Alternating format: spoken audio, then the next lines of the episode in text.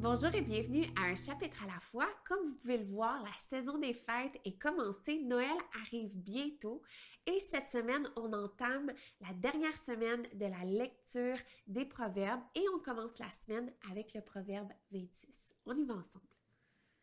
La gloire ne convient pas plus à un homme stupide que la neige en été ou la pluie pendant la moisson. De même que l'oiseau s'échappe, que l'hirondelle s'envole, de même maudire sans raison n'a pas d'effet. Le fouet est pour le cheval, le morse pour l'âne et le bâton pour les dos, le dos pardon, des hommes stupides. Ne réponds pas à un homme stupide suivant sa folie si tu ne veux pas lui ressembler toi-même. Réponds à un homme stupide suivant sa folie si tu ne veux pas qu'il se considère comme sage il se coupe les pieds, il boit la violence, celui qui confie des messages à un homme stupide. Aussi faible que les jambes d'un boiteux, voilà ce qu'est un proverbe dans la bouche d'homme stupide. Accorder des honneurs à un homme stupide, c'est comme ficeler une pierre à la fronde. Une épine brandie par un homme ivre, voilà ce qu'est un proverbe dans la bouche d'homme stupide. Celui qui engage un homme stupide ou le premier venu ressemble à un archer qui blesse tout le monde. Comme un chien retourne à ce qu'il a vomi, l'homme stupide reproduit sa folie. Si tu vois un homme qui se croit sage, il y a plus à attendre d'un homme stupide que de lui. Le paresseux dit Il y a un lion sur le chemin, il y a un lion dans les rues. La porte tourne sur, ses gonds et le paresseux sur son lit. Le paresseux plonge sa main dans le plat et il trouve pénible de la ramener à sa bouche. Le paresseux se croit plus sage que sept hommes qui répondent avec discernement.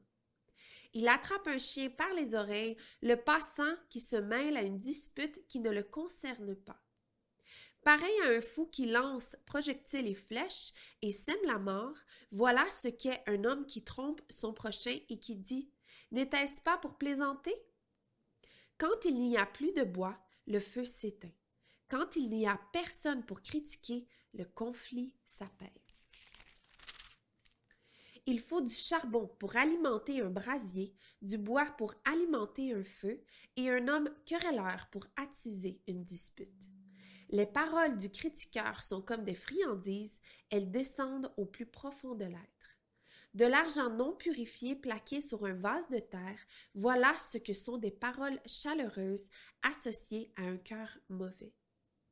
Celui qui éprouve de la haine se déguise avec ses paroles et il cache au fond de lui la tromperie. Lorsqu'il prend une voix douce, ne le crois pas, car il y a sept horreurs dans son cœur. Il a beau cacher sa haine par l'hypocrisie, sa méchanceté se révélera dans l'assemblée. Celui qui creuse une fosse y tombera, et la pierre reviendra sur celui qui la roule.